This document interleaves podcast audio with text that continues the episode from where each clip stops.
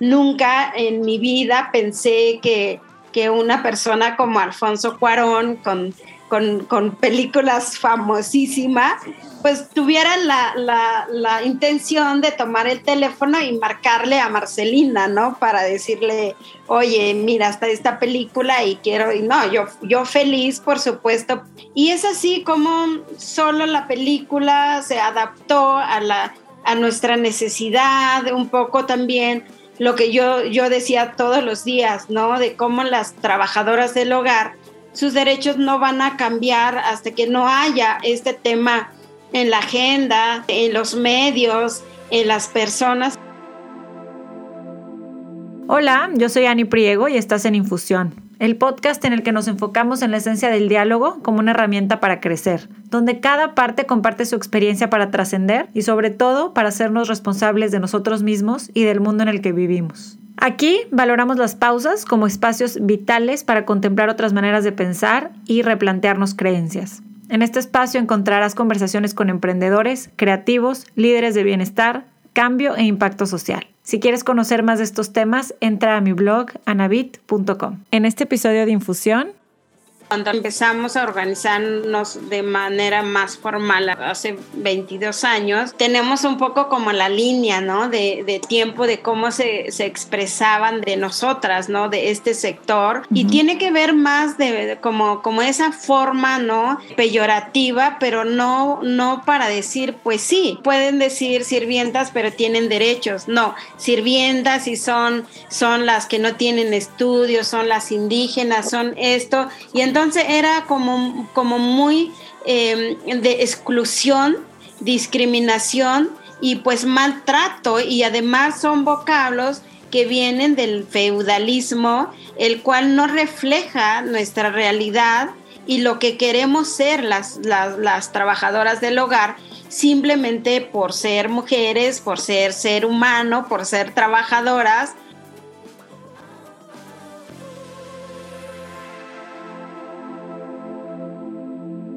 Hola, ¿cómo están? Yo soy Ani Priego, estamos en Infusión Podcast. Estoy muy contenta de poder hoy platicar uno a uno con Marcelina Bautista.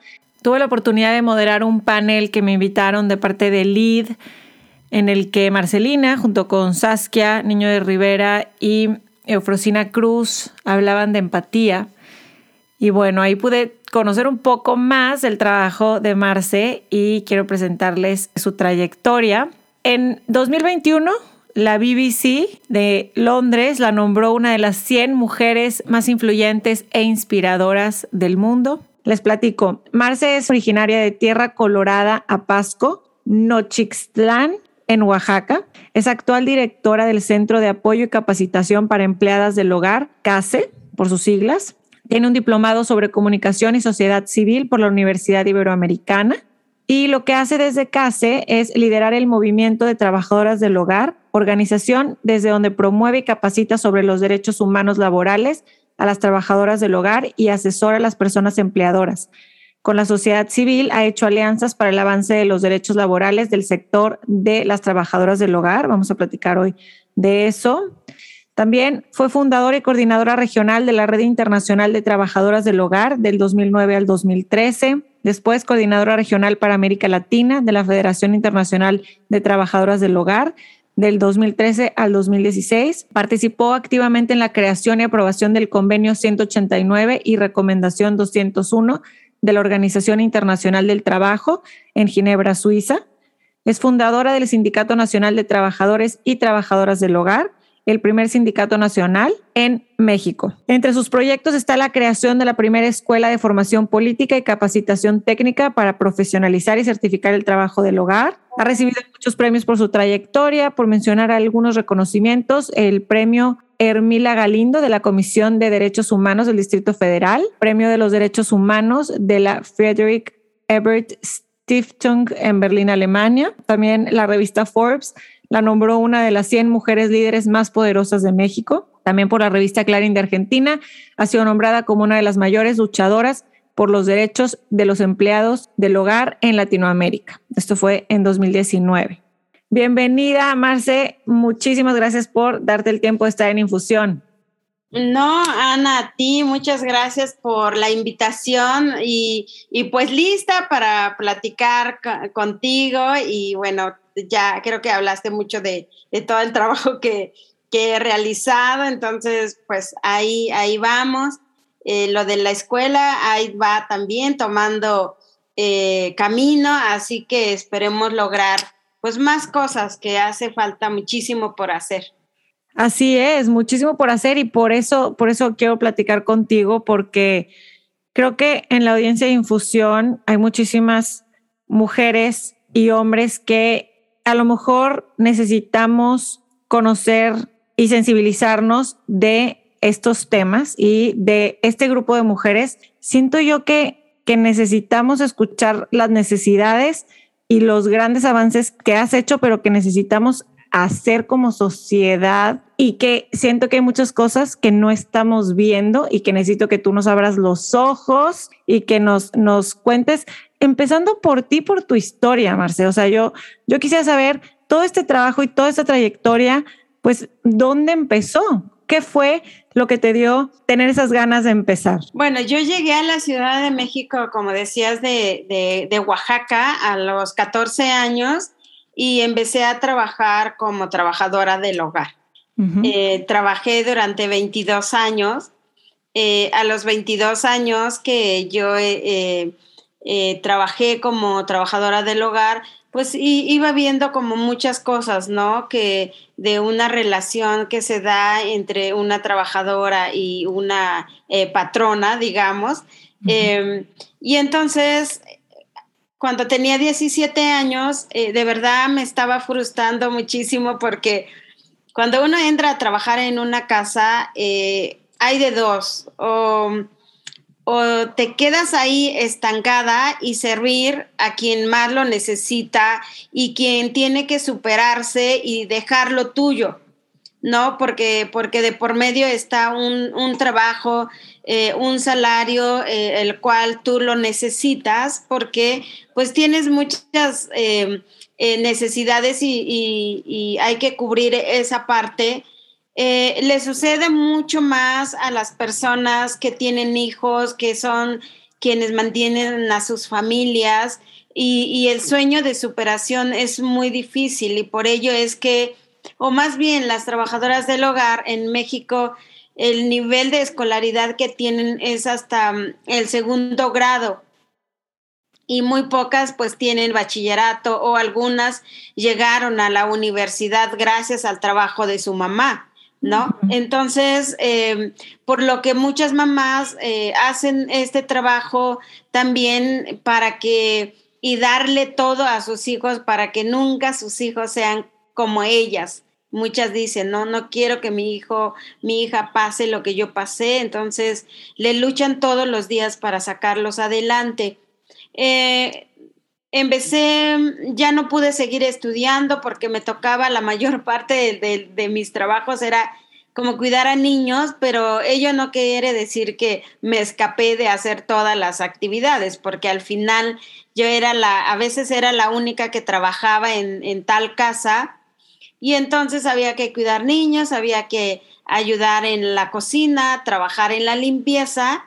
Y entonces, pero nunca, nunca tuve derechos, ¿no? Nunca tuve eh, vacaciones, eh, nunca tuve eh, los días que la señora salía, yo me quedaba en la casa para hacer una limpieza profunda, por ejemplo, lo que yo no podía hacer cuando ellos no estaban. Así que pues un día, un día yo acudí a una, a una iglesia y conocí un grupo de trabajadores, me sumé a ese grupo, conocí los derechos, pero de ellos, no míos, ¿no? Mm. Entonces también cuando yo eh, empiezo a también a preguntarme por qué ellos tenían derechos y yo no tenía derechos, y entonces em, después contacté con un grupo de, mujeres que estaban dando clases a otras trabajadoras del hogar o, estaban empezando a organizar a trabajadoras y así me, me, integré más a, este tema, me involucré. Después participé a un encuentro latinoamericano y, pues ahí vino como toda esta eh, idea de poder hacer algo en México, porque en otros países pues ya había muchas cosas avanzadas, así, y así empecé. Te empezaste a dar cuenta de dónde están mis derechos, dónde están mis garantías individuales, dónde está mi seguridad social, y todo esto que como empleado de cualquier lugar deberíamos todos tener. Empezaste a darte cuenta, pero luego qué fue lo que te hizo tomar las riendas y decir, yo voy a, yo puedo liderar esto, yo puedo empezar a, a contribuir también. Sí, lo más curioso que, que yo encontré después fue que eh, tampoco en la, en la ley federal del trabajo estaba muy claro nuestros derechos, las empleadoras pues se les hacía como como cómo las, las, las sirvientas se van a organizar, ¿no? ¿Quién les va a dar como, o sea, ellas no saben? Instituciones como sindicatos grandes en, en México y en América Latina decían, no podemos firmar contrato eh, o exigir que firmen contrato o organizarse en sindicatos porque son dispersas, trabajan en distintas casas y no se pueden organizar y tampoco se puede firmar contrato colectivo con ellas. Entonces era lo que nosotras escuchábamos. Eh, en el 88 formamos el primer, la primera red latinoamericana de trabajadoras del hogar, que es la CONLACTRAO, la Confederación Latinoamericana y del Caribe de Trabajadoras del Hogar. Y empezamos pues a, ver como todo lo que podíamos hacer, teníamos una agenda internacional y teníamos que colocar este tema a nivel eh, eh, internacional, en el caso con, la ONU, en la OIT. Y entonces, pues hoy, hoy, Ana, hemos demostrado que las trabajadoras del hogar, no importa la dispersión, ni, ni, ni ser, eh, ni firmar un contrato de manera individual, porque las trabajadoras del hogar debemos de tener los mismos derechos que cualquier persona. Y entonces, lo que pasaba es que las leyes nos excluyó a un apartado especial que no teníamos los mismos derechos que, que cualquier persona, ¿no? Y entonces la lucha en México fue eso, equiparar nuestros derechos y logramos, y nos costó más de 22 años, ¿no? Que llevamos 22 años de ese case y entonces, eh, y, fue eso, uno, sensibilizar a todas las personas que regulan, que legislan, para, legislar a, favor de nosotras también y no pensarse como patrones, porque eso estaba dificultando muchísimo para regular para nosotras. Es decir, un legislador de repente decía, pero ¿cómo vamos a legislar ocho horas para las domésticas si nuestras mujeres pues no van a, pues las necesitan, ¿no? O cómo vamos a dar seguridad social si, en México no somos buenos pagando, entonces van a embargar nuestras casas. O la Comisión Nacional de Salarios Mínimos nunca nos, recibieron para discutir y plantear un salario digno y justo para nosotras por el trabajo que, que hacemos y así pasaron muchísimos años hasta que en el 2011 que se aprobó en la OIT el convenio internacional, el convenio 189, y pues la verdad fue un reto enorme para nosotras de, de, sensibilizar en las cámaras, porque era ese espacio quien tenía que ratificar ese convenio. Y entonces, pues afortunadamente, hubo dos senadoras eh, que tomaron este tema de todo para todos los días.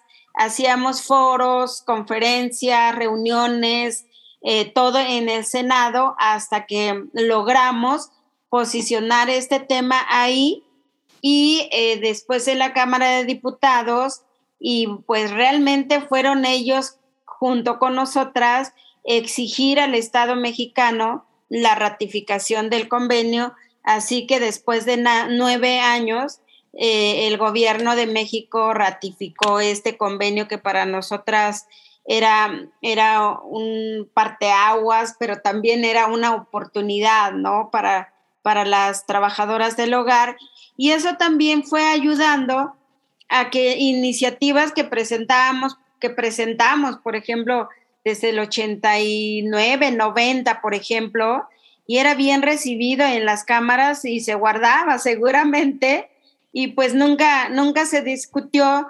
Venían muchísimas diputados, senadoras eh, de distintos partidos que venían con cambios a, la ley, pero nunca en consulta con nosotras.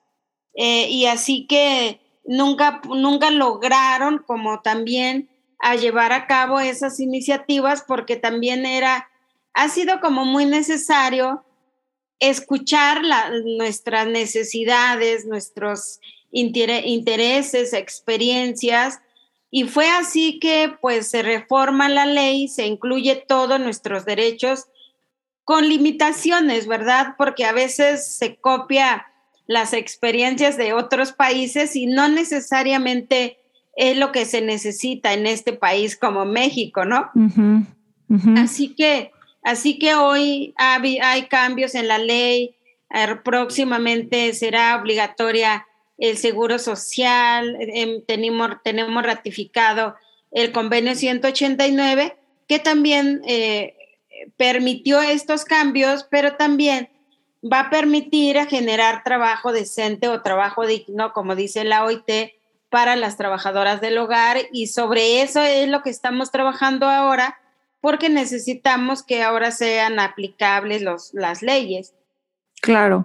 Mencionaste varias veces OIT, para la audiencia es Organización Internacional del Trabajo. Tengo varios comentarios de, esto que acabas de mencionar, pero voy a regresar a ellos en un momento. Me gustaría nada más que nos, nos cuentes y nos aclares de qué va este convenio. Cuéntame, porque tantos años trabajando para esto, felicidades, sé que es un gran, gran, gran logro para ustedes y para todos como sociedad. ¿De qué trata? Bueno, el, convenio 189 es la norma eh, internacional creada eh, por la Organización Internacional del Trabajo eh, en conjunto con las trabajadoras del hogar. En el 2010 y 2011 participamos en la creación de este convenio, una red internacional, y esta red internacional se creó a propósito de participar en, esta, en la OIT para eh, estar en la discusión de la generación de esta norma.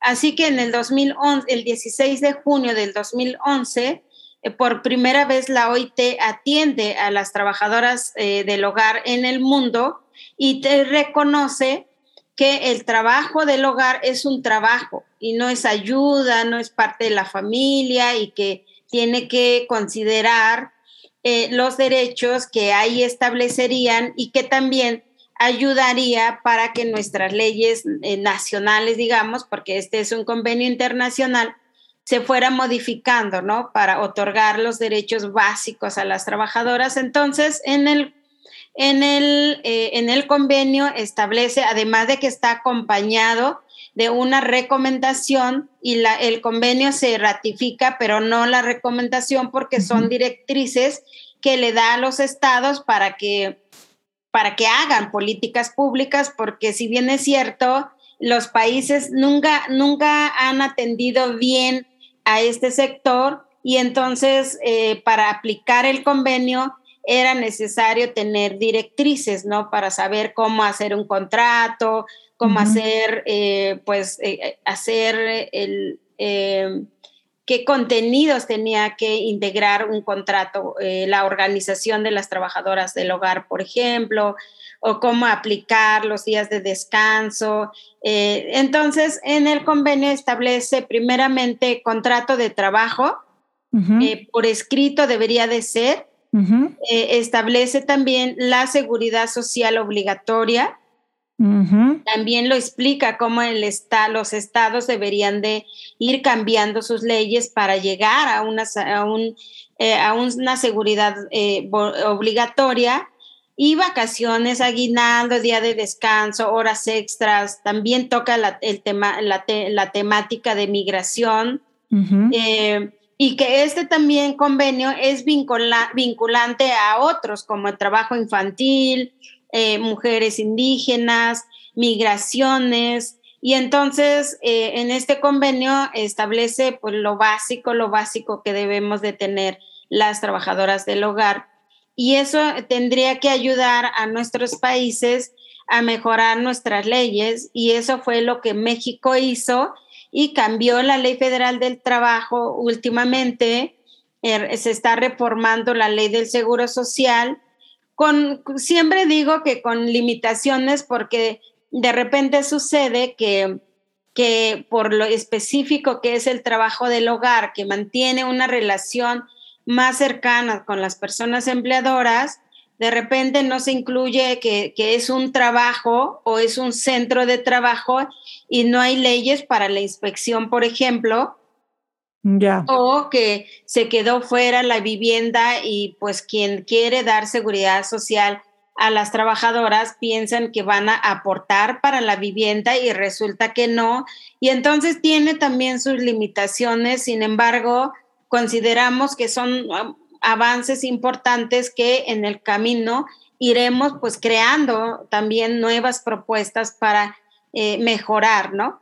Totalmente. Hablabas hace un momento de, pues, de que la unión hace la fuerza, ¿no? De que a lo mejor la, eh, los trabajos dispersos, de, los esfuerzos que se hagan en diferentes partes de, México del, o del mundo, pues a lo mejor no resonaban tanto hasta que ya hubo se unieron, ¿no? Y así definitivamente la unión, la unión hace la fuerza. Yo te quiero preguntar, ahorita hablabas que decía la gente, ay, ¿qué van a hacer este grupo de sirvientas juntas?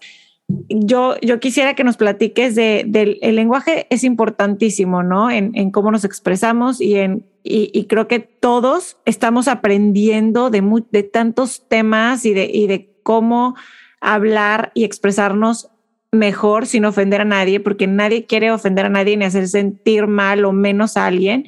Eh, al menos quienes está escuchando este podcast, estoy segura que no, que no, que no haría eso intencionalmente. Entonces, platícanos un poquito ahorita que decía sirvientas.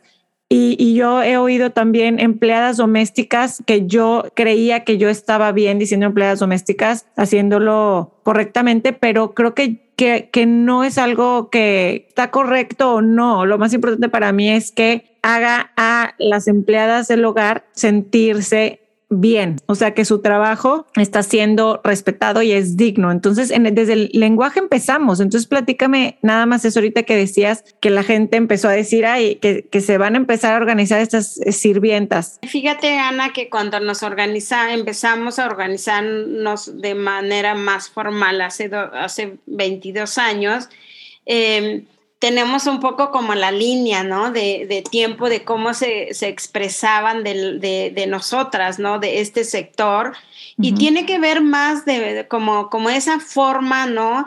Eh, peyorativa, pero no, no para decir, pues sí, son, pueden decir sirvientas, pero tienen derechos. No, sirvientas y son, son las que no tienen estudios, son las indígenas, son las mujeres, son esto. Y entonces era como, como muy em, de exclusión, discriminación y pues maltrato y además son vocablos que vienen del feudalismo, el cual no refleja nuestra realidad y lo que queremos ser las, las, trabajadoras del hogar, simplemente por ser mujeres, por ser ser humano, por ser trabajadoras. Y pues de eso fuimos trabajando y en el año 2099 hicimos una encuesta con, toda, con cerca de 2.300 trabajadoras del hogar a las cuales salimos a los parques porque también escuchábamos como igual, ¿no? Las mujeres feministas, las, estos grupos que se iban creando para organizar a las trabajadoras del hogar, pues no sabían cómo llamarnos y la mejor forma que le encontraron fue trabajadoras eh, domésticas del servicio doméstico, por ejemplo, ¿no? Entonces, para nosotras eh, siempre fue como el usar uniforme, ¿no? El, el usar uniforme es otra manera de discriminar y eh, de excluir y de hacer la diferencia social entre una eh, patrona y una trabajadora. Y entonces también eh, no, no son buenas intenciones, digamos, ¿no? no son reivindicadores como estas cuestiones y, entonces cuando hicimos esta, esta encuesta las, de, de 2.300 trabajadoras del hogar, la mayoría dijo, pues que nos llamen, o sea, yo quiero que la sociedad, sociedad me llame eh, empleadas del hogar o trabajadoras del hogar, ¿no? Y entonces fuimos trabajando con este nombre y el nombre ganador fue el de empleadas del hogar, por eso cuando nace CASE, le pusimos Centro de Apoyo y Capacitación para Empleadas del Hogar.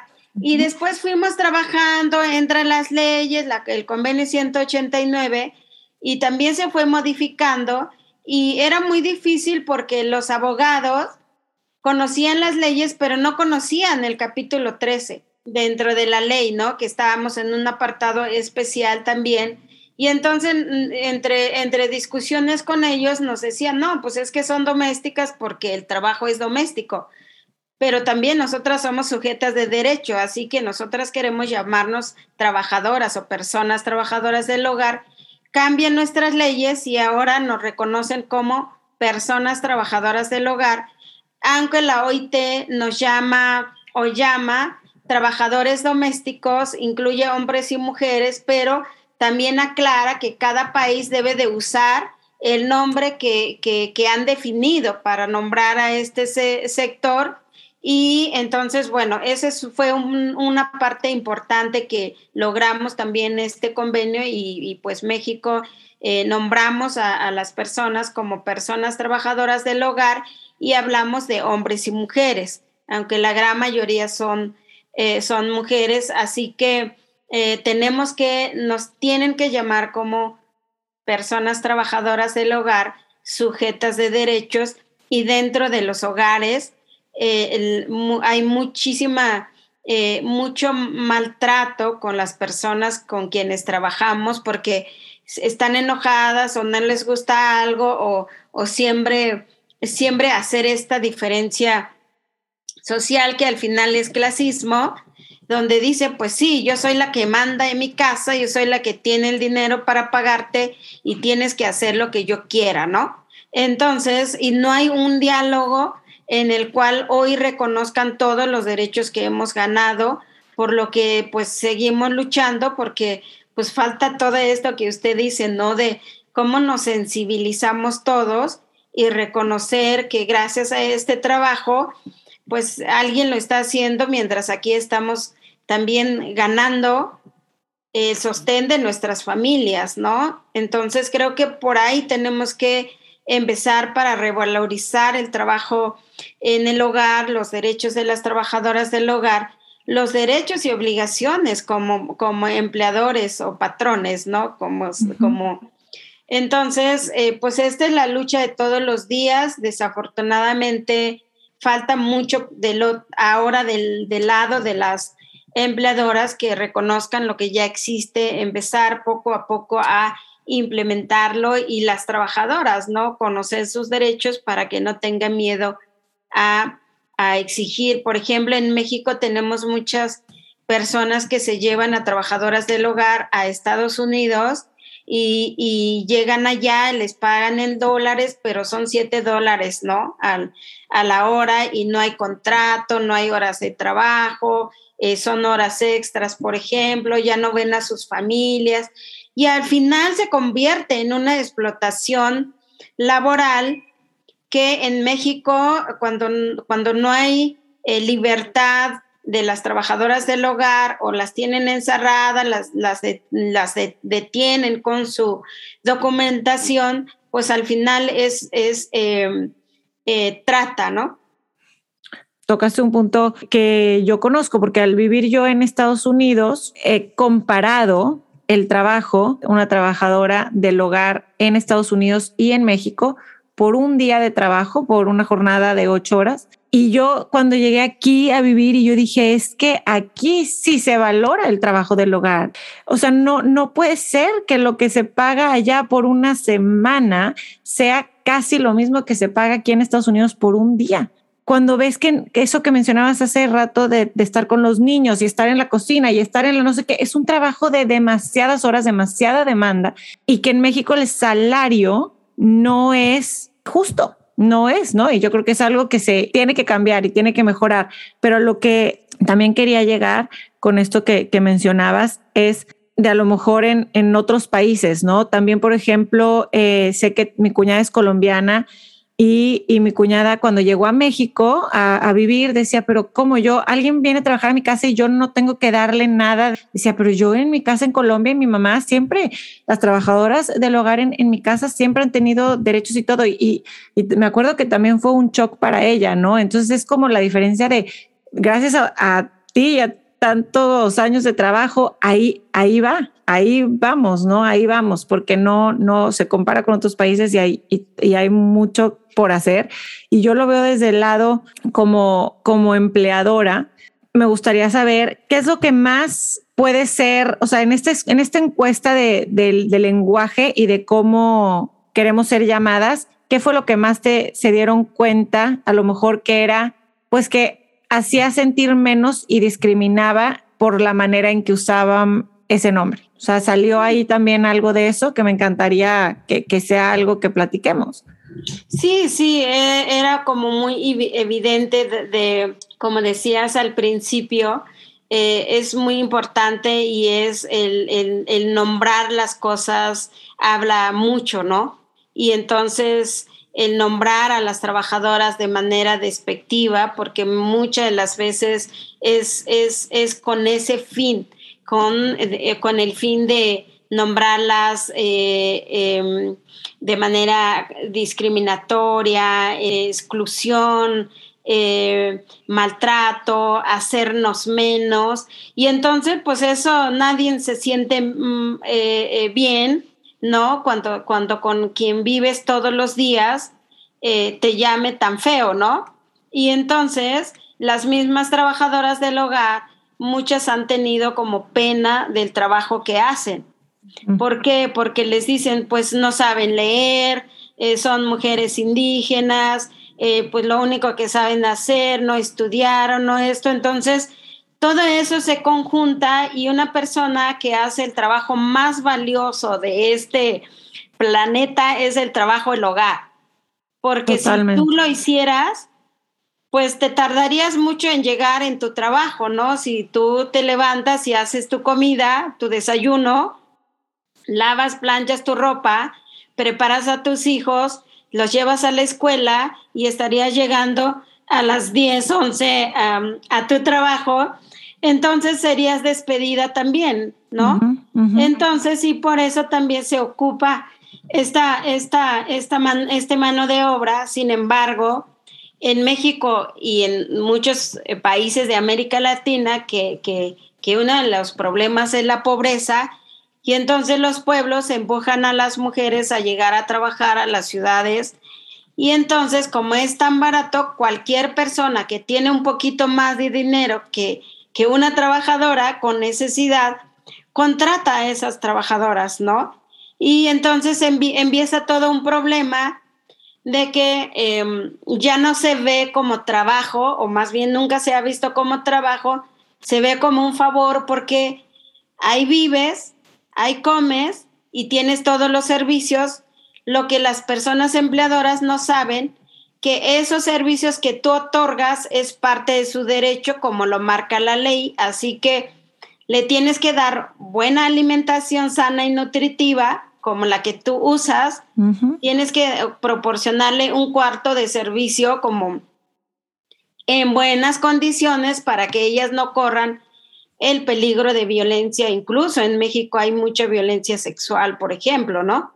Y entonces, eh, y así ha sucedido, ¿no? Que las trabajadoras del hogar ahora pues tengan mucho miedo de reclamar sus derechos que ya están reconocidos porque tienen miedo a perder el empleo y eso hace que las empleadoras abusen.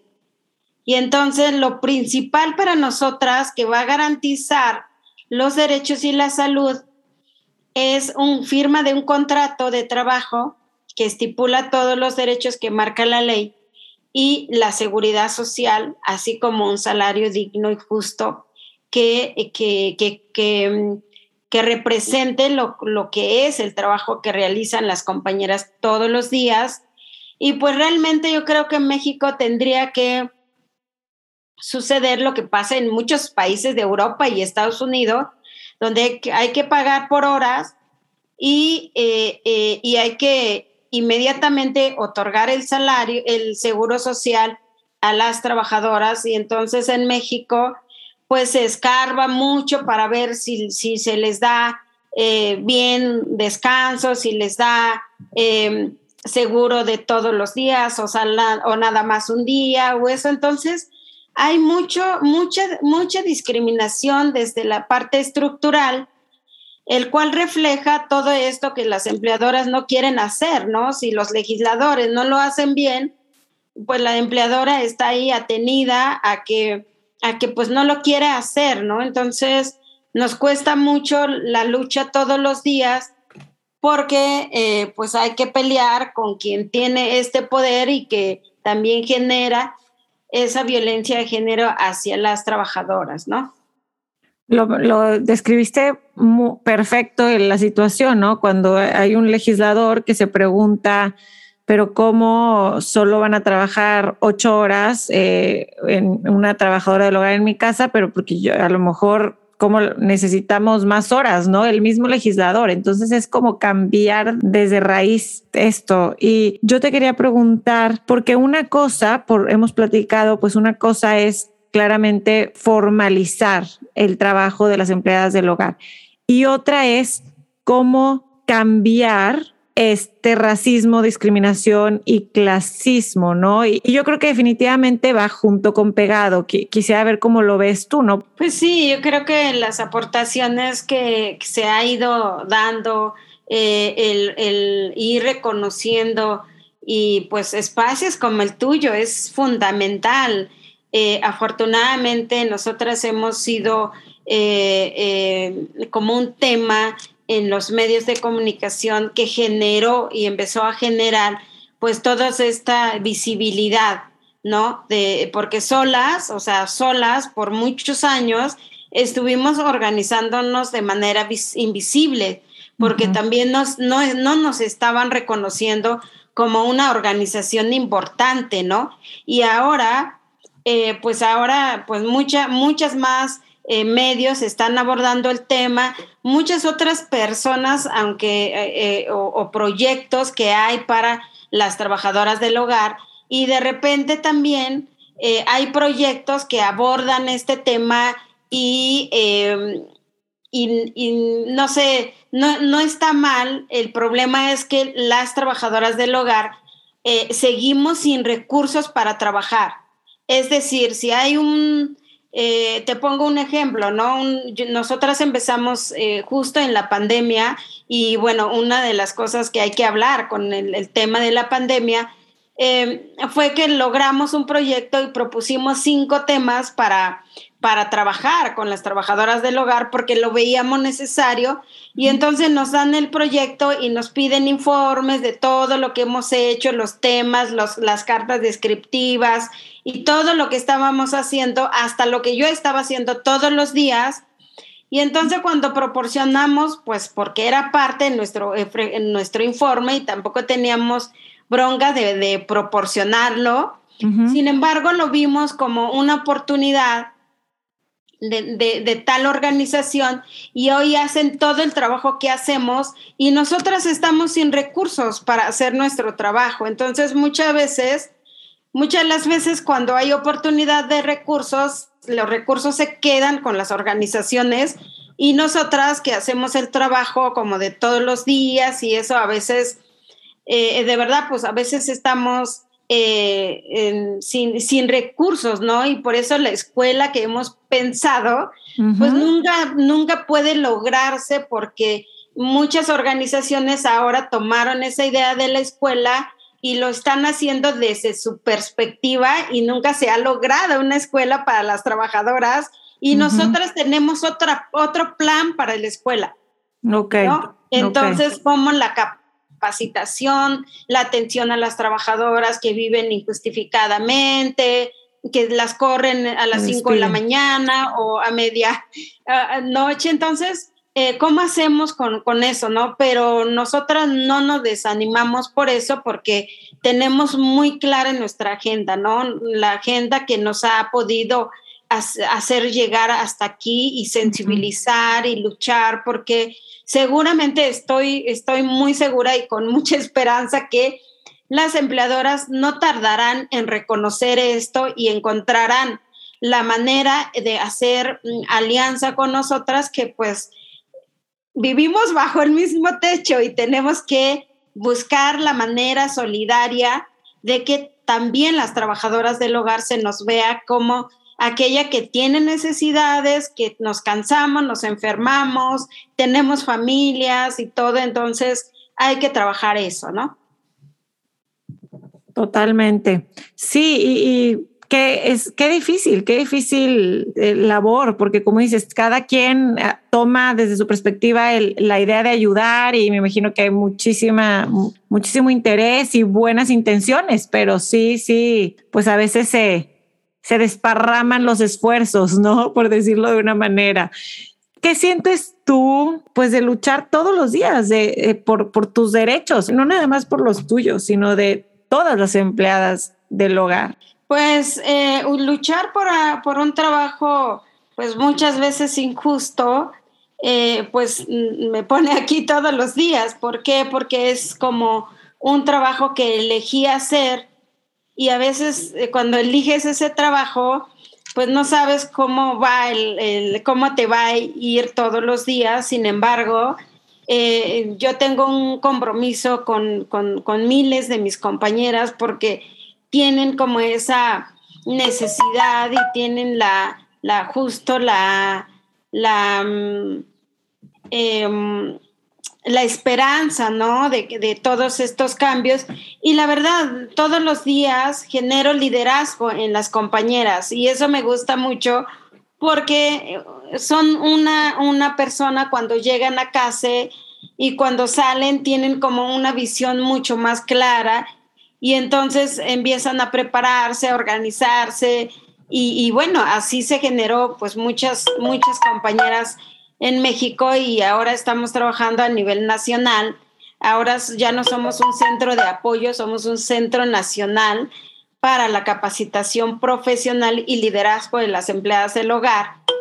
Y pues en, todo, en todos los estados estamos impulsando grupos y compañeras que hagan este, esta un poco como la réplica de CASE en la Ciudad de México y pues en eso estamos la pandemia nos trajo pues muy malas cosas y nos trajo también algo muy, muy importante que es la cooperativa que, recién creamos, eh, las trabajadoras del hogar, una cooperativa para el desarrollo integral de las personas trabajadoras del hogar, que la integran 24 trabajadoras que durante un año, todos los sábados estuvimos capacitando para que hoy sea como una alternativa para profesionalizar a las trabajadoras del hogar y también defender estos derechos que no se están cumpliendo eh, con, las trabajadoras. Así que, pues seguimos, hay mucho, mucho eh, que hacer con las trabajadoras del hogar.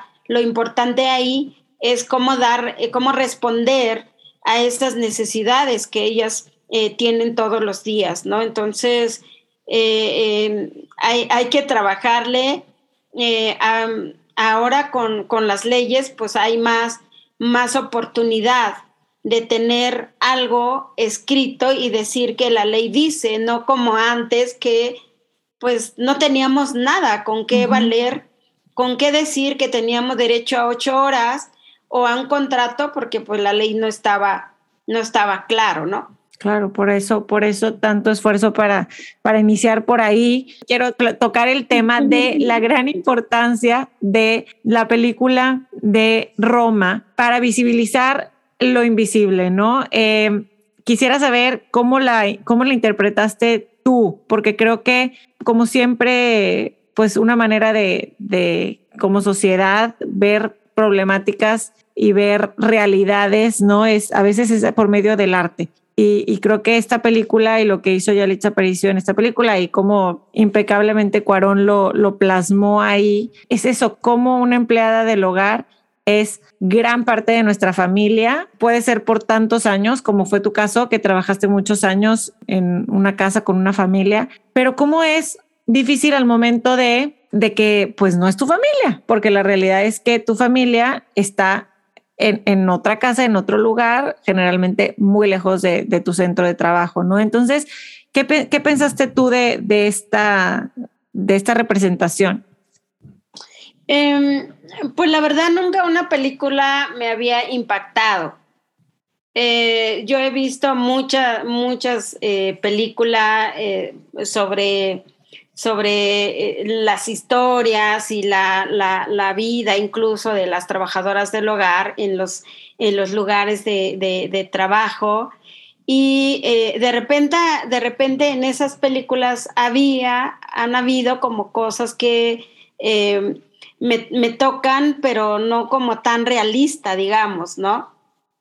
Entonces, cuando yo vi Roma, eh, fue a una invitación que me, me que me hicieron eh, para, para, verlo como, no sé, cinco meses antes de que, de que se empezara a, a, a ver Roma. Uh -huh. Entonces, eh, pues para mí fue como impo, muy impactante eh, yo fui con varias compañeras y cada quien, eh, hubo, hubo una parte de la película que nos tocó como mucho en las entrañas, ¿no? Mucho así como de, de, esta relación tan cercana con, las, eh, con nuestras empleadoras muchas veces y que, eh, y que también estamos ahí para todo, para ellas y que entregamos todo para, para, para nuestras empleadoras y a veces eh, ellos de manera intencionada o sin saber y que muchas de las cosas que al final,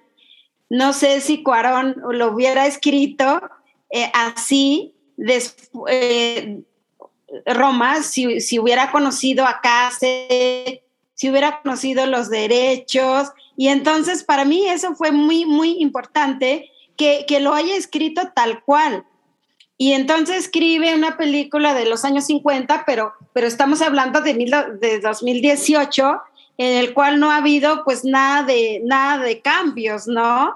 Y entonces eso fue lo que, lo que a mí me, me jaló de, de Roma. Y entonces empezamos a, a escuchar, ¿no? De, de, de, que Roma se iba a estrenar y que hablaban de Roma y que estaba en Italia y nosotras pues dijimos, pues qué bueno, pero a mí me hubiera, me encantaría tener esa película para reflexionar con mis compañeras y justamente eso lo hablamos con, con una compañera y que le, cuando terminamos de ver la película dijimos, ¿te imaginas que tuviéramos esa película nosotras para, para trabajarlo con las empleadoras, las trabajadoras y todo eso?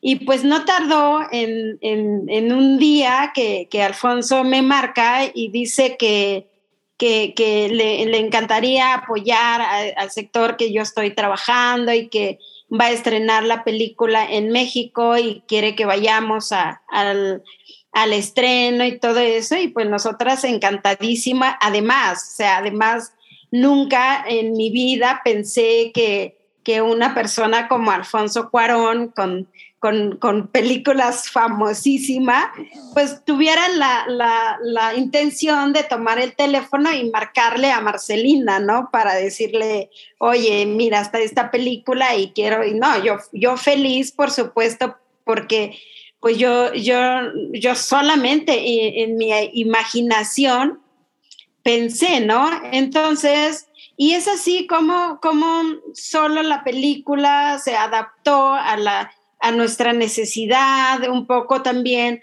lo que yo, yo decía todos los días, ¿no? De cómo las trabajadoras del hogar, sus derechos no van a cambiar hasta que no haya una, este tema en la agenda, este, en los medios, en las personas. Entonces, también otra de las cosas que yo vi con Roma fue muchísima gente que, que, de los medios incluso, ¿no?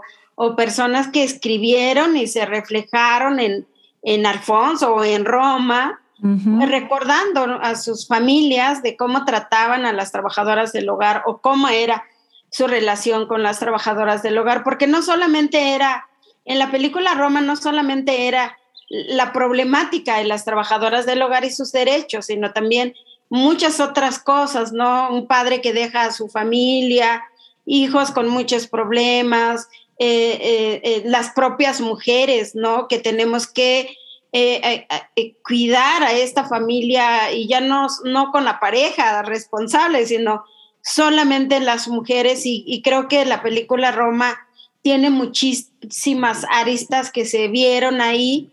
Y entonces em, empezó Roma a recibir pues muchos premios por todas partes. Y cuando, le, cuando toca el Ariel, pues Alfonso eh, no, no, no podía estar y entonces me pide que yo reciba su, eh, el Ariel a su nombre y para mí fue, fue una cosa eh, indescriptible, nunca me imaginé estar ahí parada hablando de, dando un discurso eh, en, ese sentido, entonces pues yo la verdad que en, esa parte eh, profesional, digamos, en esa parte de que yo no agarré Roma por algún motivo, sino solamente para decir, Roma está filmada de, de en los años recreada en los años 50 con la, historia de Alfonso, pero pues no, no está muy lejos de 2018 y entonces hay que hablar de esto, ¿no? Entonces, nosotras hicimos mucho trabajo también, incluso hicimos foros y con trabajadoras, con empleadores, con eh, legisladores y entonces hicimos un evento en un cine con los senadores y entonces vinieron a ver Roma y creo que también eso también tuvo un impacto importante porque a veces nos decían, ¿por qué están promoviendo a Roma? ¿Ustedes salen ahí o qué? ¿No? Mm. No, más bien, ustedes son los que tienen que ver para legislar para nosotras. Entonces había, había eh, senadores que nos decían, sí, cierto, nosotros, nosotros tenemos una deuda con ustedes, ¿no? Entonces creo que el, el tema de reflexionar a través de, Roma ha sido muy importante, además de que puso nuevamente en discusión pues este, este tema, ¿no? Que, que, sí ayudó muchísimo a empujar y creo que eh, ya, ya estaba lo del seguro, estaba lo de la ley, estaba lo del convenio, pero había, había algo que, retrasaba todo eso, había algo que no permitía avanzar y cuando sale Roma como que, como que ahí estuvo todo en el 2019, así que ese es un trabajo que hemos hecho, ¿no? Con, seguimos promoviendo Roma, lo vemos con, con las compañeras, siempre hay compañeras que que, hablan un poquito. No, yo cuando trabajé, cuando yo empecé, empecé a los 17 años y vi eh, todo este problema que sucedió y hablan en Roma y vi esto, ¿no? Que, que, entonces ellas se ubican en la época eh, de, de, la recreación de Roma y es muy interesante porque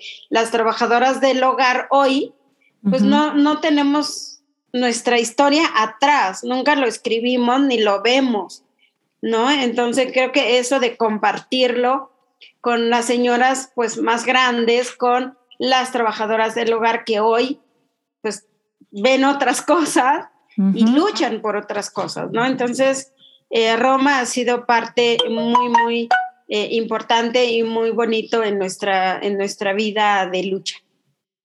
Qué bien, qué, qué bien, lo que lo tenía que comentar. Justamente estamos cumpliendo la hora, Marce, y quiero respetar, sé que tienes otra reunión, pero no quiero eh, dejar pasar esta pregunta.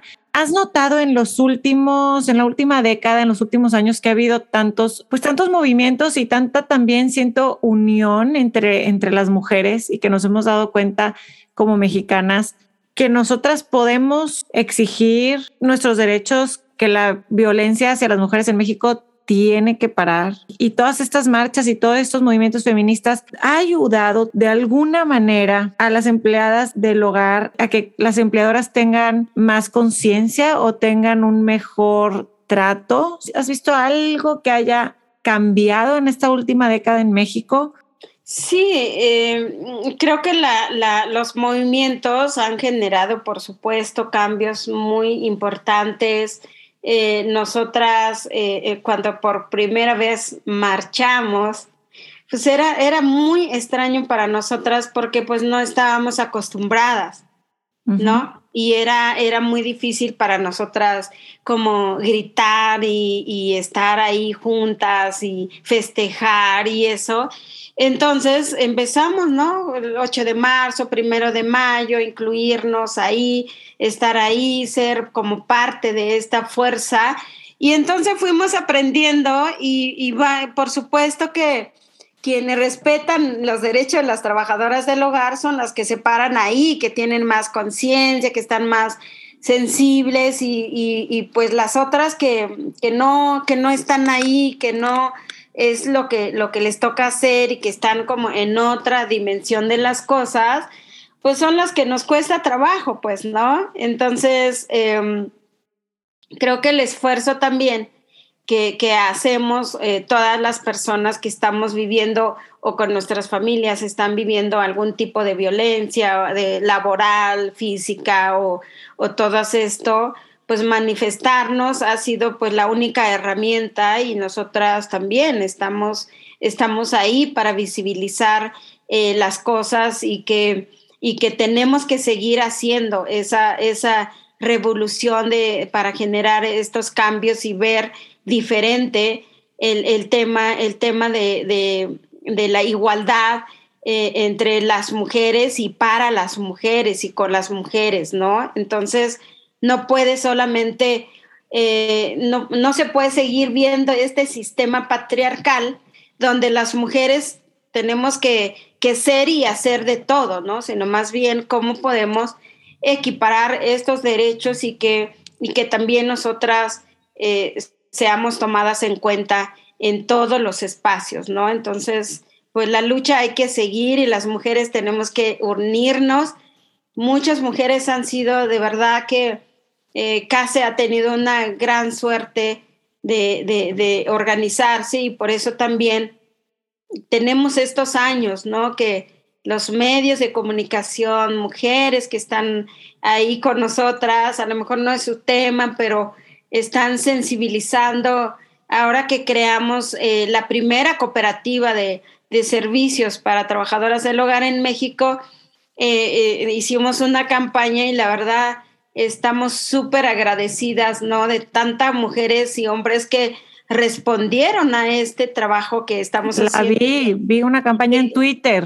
y que la campaña, y que la campaña haya sido eso y que la gente también sienta esta necesidad de contribuir y colaborar. Así que con esto cierro diciendo a todas las personas que nos apoyaron y que recibieron bueno, como buena noticia el crear, el tener una cooperativa que mejore las condiciones de vida de las trabajadoras del hogar y quiero agradecer, agradecer muchísimo porque pues de eso nosotras, eh, con eso y de eso muchos de, las, de los trabajos que hacemos es, es precisamente, ¿no? Con la cooperación de las mujeres, ¿no? Que están ahí todos los días con, con su lucha también que, que, que apoyamos, por supuesto, ¿no? Si hay alguna persona escuchando que quiera apoyar a CASE, ¿cómo lo puede hacer? Acaba de cerrar la, campaña que duró un mes. Estamos generando otra, otra forma, ¿no? Para recibir el apoyo, ya sea eh, trabajo voluntario, ya sea este apoyo con recursos. Eh, y, y bueno, nosotras estamos como muy dispuestas, ¿no? A trabajar de manera eh, conjunta. Este, lo que nos importa mucho es crear pues este espacio propio de trabajadoras del hogar y que, y que las personas que puedan apoyar si vean como toda esta historia de las trabajadoras del hogar y está en nuestra página de www.case.org.mx, ahí está toda la información y estamos generando pues nuestra liga para poner este pues lo eh, poder recibir los apoyos de las personas que quieran colaborar con nuestro trabajo, ¿no? Buenísimo, Marcelina. Esta pregunta se la hago a todos los invitados y quisiera saber si tu vida fuera una infusión, como este podcast que se llama Infusión, ¿qué ingredientes no deben faltar? Pues bueno, la conciencia, la solidaridad, el, trabajo eh, conjunto y, amar lo que uno hace, ¿no? Se nota que es un trabajo que haces que viene del corazón y de ahí todas las cosas florecen. Te felicito, te agradezco muchísimo. Me dio muchísimo gusto conocerte, platicar. A mí también, Marce. Gracias, Marce.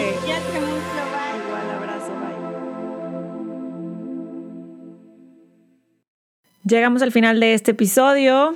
Gracias por escuchar, gracias por estar aquí. Estas conversaciones son de mis favoritas. Bueno, la verdad es que todos los temas de este podcast, pero sobre todo cuando hago episodios como enfocados en impacto social y, en estos cambios que líderes como Marcelina impulsan, pues la verdad es que me, me confrontan mucho y espero que ustedes también que les haya gustado y que los haya dejado pensando y sobre todo con ideas puntuales de cómo desde nuestros propios hogares y de nuestras propias familias o trabajos, empresas podemos hacer estos cambios día con día. Y como siempre, les pido que apoyen este podcast compartiéndolo, sobre todo este episodio, creo que vale muchísimo la pena compartirlo con con más amistades, con familiares, para irnos sensibilizando todos. Y los invito a escuchar el próximo episodio, que va a ser el último de esta temporada. Conecten con Infusión, no se les olvide en Instagram como arroba infusión podcast, lo encuentran y a mí me encuentran como arroba ana-bit. Cuídense mucho, gracias, bye bye.